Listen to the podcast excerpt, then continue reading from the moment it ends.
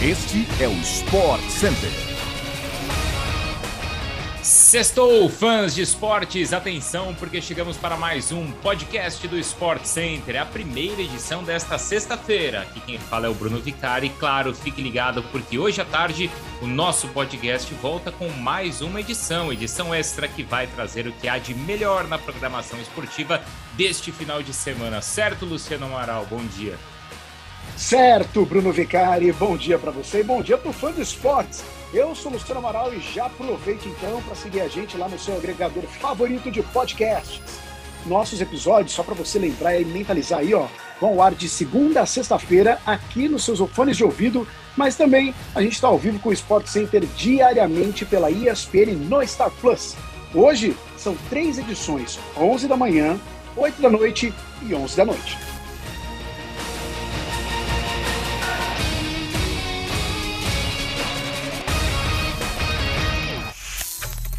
Liverpool anunciou ontem que renovou o contrato do seu treinador, o alemão Jürgen Klopp, e também dos assistentes Pep Linders e Peter Kravietz, que chegou ao clube ao lado de Klopp em 2015, ambos vindos do Borussia Dortmund. Os Reds divulgaram a validade do novo vínculo do treinador, que inicialmente ia até o final de 2024. Pois é, Luciano. Aí, naquele anúncio feito no site oficial do clube, o técnico é, alemão declarou todo o seu amor ao Liverpool e afirmou que teve que se questionar se sua permanência seria boa para o clube. Segundo o Klopp, a resposta que chegou ao lado de seus assistentes foi sim. E só para o fã de esporte saber, com o Liverpool, o técnico alemão ele conquistou um título da Premier League, uma Champions League, uma Supercopa da UEFA, um Mundial de Clubes e uma Copa da Liga Inglesa. Essa última taça aí, levantada na atual temporada, vencendo o Chelsea na final. É a terceira renovação do Klopp desde que ele assinou seu primeiro contrato com os Reds lá atrás.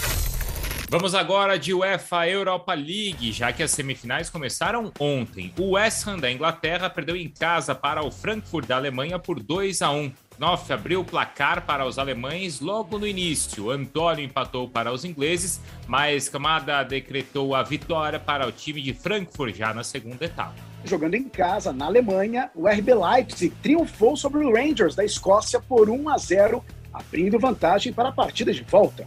O gol foi anotado por Angelino aos 40 minutos da etapa complementar. Os jogos de volta das semifinais acontecem na próxima quinta-feira, dia 5 de maio, às 4 horas da tarde, tudo ao vivo, pela ESPN no Star Plus. A bola também rolou ontem na Premier League. O Manchester United recebeu o Chelsea em Old Trafford e a partida terminou empatada em 1 a 1. Os Blues abriram o placar aos 15 minutos do segundo tempo com o Marcos Alonso, mas os Red Devils responderam rápido e empataram dois minutos depois. Gol dele, CR7. O português agora tem 17 gols na atual temporada do campeonato inglês e empatou com o som do Tottenham na vice-artilharia da competição. O líder em gols na temporada é ele, Mohamed Salah, do Liverpool, com 22 tentos anotados.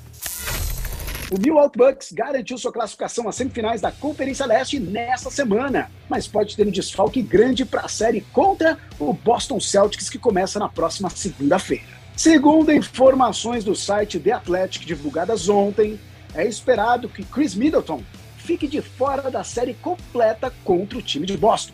Três vezes selecionados para o All-Star da NBA e, inclusive, na atual temporada, o ala dos Bucks sofreu uma lesão de ligamento no joelho esquerdo no segundo jogo da série contra os Bulls, que venceu então a partida com 41 pontos de DeMar DeRozan.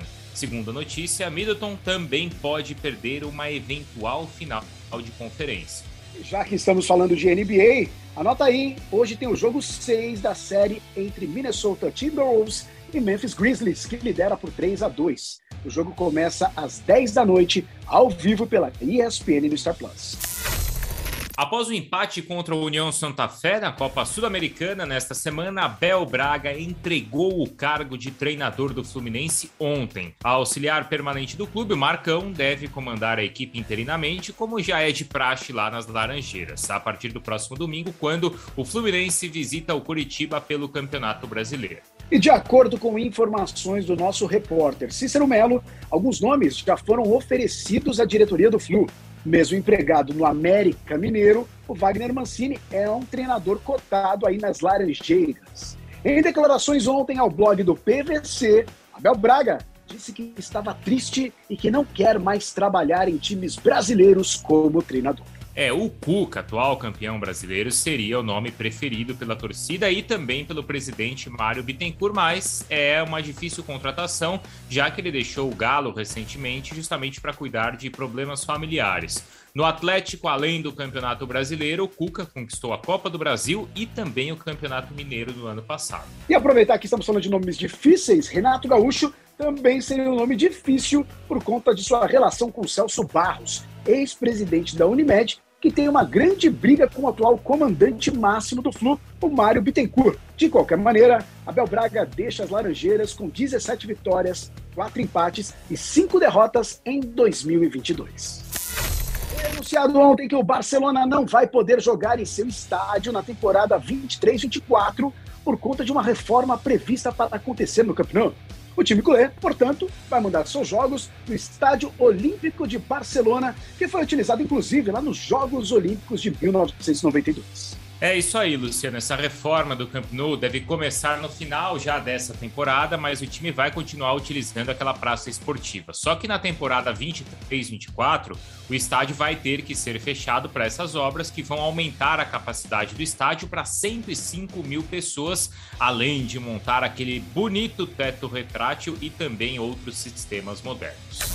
É isso, pessoal. Assim nós chegamos ao fim de mais um podcast do Sport Center. Mas, claro, a gente volta ainda nessa sexta-feira, tá? Tem aquela edição extra logo mais à tarde que vai trazer tudo o que há de melhor no esporte no Brasil e no mundo deste final de semana. Então, até logo mais. Bom final de semana, Luciano. Para você também, Bruno, e para você também, claro, fã de esportes. Até a próxima.